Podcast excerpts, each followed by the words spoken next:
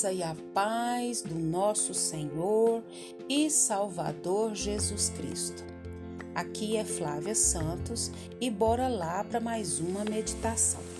Nós vamos meditar nas Sagradas Escrituras em 1 João 3,3. E a Bíblia Sagrada diz: E todo aquele que tem essa esperança em Cristo purifica-se a si mesmo, assim como Cristo é puro. 1 João 3,3. Agradecemos a Deus por mais um dia, agradecemos ao Senhor por mais uma oportunidade, agradecemos a Deus pela sua vida que nos ouve, agradecemos a Deus porque Ele nos escolheu, Ele nos chamou por um nome e Ele nos tirou das trevas para a sua gloriosa luz. E por isso nós estamos aqui diariamente, falando do seu amor, falando da sua graça, porque Ele é um Deus maravilhoso e tem cuidado dos seus. E que o Espírito Santo de Deus continue falando aos nossos corações. O texto fala de esperança, o texto fala de Cristo, o texto que nós lemos de 1 João 3,3. O texto fala de purificar-se e o texto fala que Cristo é puro. Então, todo aquele que tem esperança em Cristo, purifique-se a si mesmo. Nós nos purificamos por causa de Cristo, por causa do sacrifício de Cristo, por causa do sangue de Cristo que foi derramado na cruz do Calvário. Porque sem derramamento de sangue, não há remissão de pecados. E é o sangue de Jesus Cristo, seu Filho, que nos purifica de todo pecado. Como é ruim vestir uma roupa suja, como é ruim dormir numa cama suja, com lençóis sujos, num quarto sujo, num banheiro sujo, numa cozinha suja. Qualquer coisa que é sujo traz mal-estar, traz é, desconforto, traz é, aflição, traz agonia, traz tudo aquilo que não é bom, tudo aquilo que não é agradável. Mas a sujeira que nós estamos querendo falar é a sujeira da alma, é a sujeira que só pode ser limpa com o sangue de Jesus. Os cristãos, eles devem ser como poços artesianos, os quais dão vida e nunca falham. Entretanto, muitos poços, mas não são poucos os poços, estão cobertos pelos pecados e prazeres desse mundo. Em certa ocasião, um pastor visitou um diácono da sua igreja, cuja vida espiritual estava cheia de entulhos. Foi bastante difícil dialogar sobre o assunto pois o diácono resistia a todas as tentativas de tratar o problema. No pomar, ao lado da casa, os dois se aproximaram de um velho poço, de onde tiraram água fresca e cristalina. O diácono então contou que aquele poço fora cavado pelo seu avô. Mas depois de algum tempo entupiram com toda sorte de detritos durante uma grande seca, efetuar uma limpeza no poço e ele se tornou em um infalível abastecimento de água para toda a vizinhança. O pastor colocou o braço no ombro do seu amigo e lhe disse: Irmão, você, esse poço, deveria distribuir vida e refrigério para todos ao seu redor mas está impedindo de fazê-lo por causa das coisas que bloqueiam o mover de Deus em sua vida. Porque é, não efetua uma limpeza. Ali mesmo, os dois oraram e o diácono se dispôs a limpar sua vida. Desde então, sem os empecilhos dos pecados ao seu redor que foram que tratados. E o diácono tornou-se uma verdadeira bênção para todos ao seu redor. Nós precisamos dar uma limpeza na nossa alma nesse exato momento. Quais são os entulhos que estão dentro do nosso coração?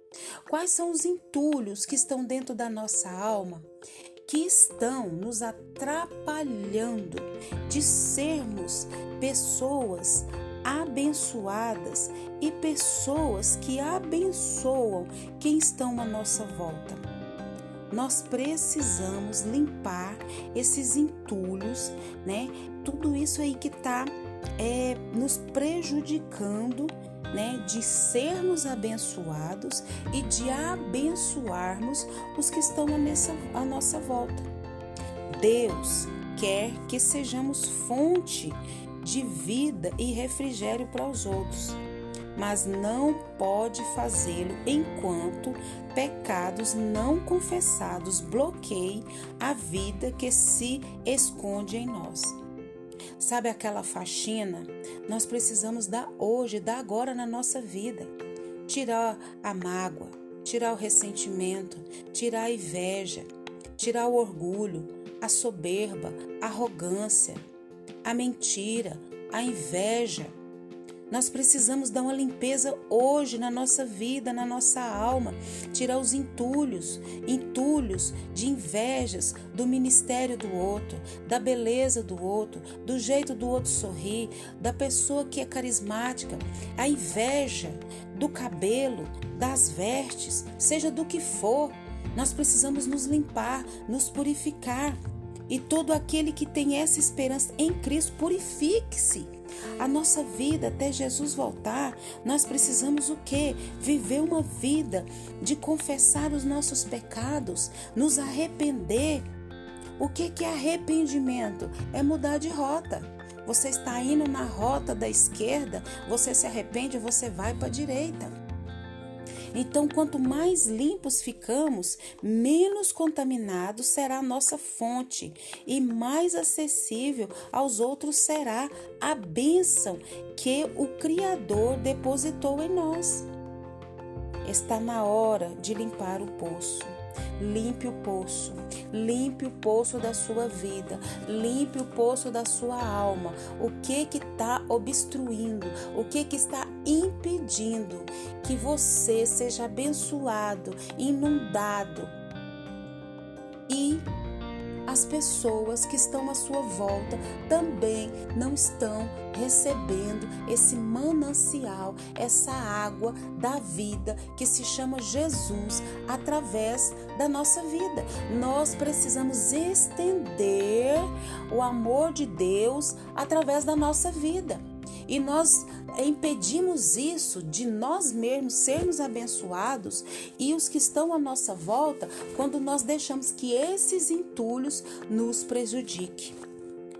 E todo aquele que tem essa esperança em Cristo, purifique-se a si mesmo, assim como Cristo é puro. Sede santo, porque eu sou santo. A vida do cristão, a vida do servo do Senhor é se purificando, é confessando os seus pecados e andando em novidade de vinda, porque nós não sabemos a hora e nem o momento que o Senhor vem nos buscar. Que o Espírito Santo de Deus continue falando aos nossos corações. Pai, em nome de Jesus, queremos pedir ao Senhor perdão dos nossos pecados, das nossas fraquezas, das nossas iniquidades, tudo aquilo, Pai, que está, Pai, atrapalhando o mover do Senhor. Nesse momento nós queremos desentupir, Pai, esses poços, Pai, da nossa vida. Nós queremos limpar o poço da nossa vida, da nossa alma. Deus, em nome de Jesus, em nome de Jesus, todo pecado oculto, todo pecado não confessado, todo pecado que nós nem tivemos o conhecimento que pecamos, que fizemos, que o teu Espírito Santo continue agindo na nossa vida. Pai, queremos agradecer o Senhor por tudo que o Senhor é, por tudo que o Senhor representa na nossa vida. Queremos agradecer por tudo que o Senhor fez, tem feito e sei que fará, Pai. Pai, pedimos ao Senhor que nos ajude, Pai, nessa jornada.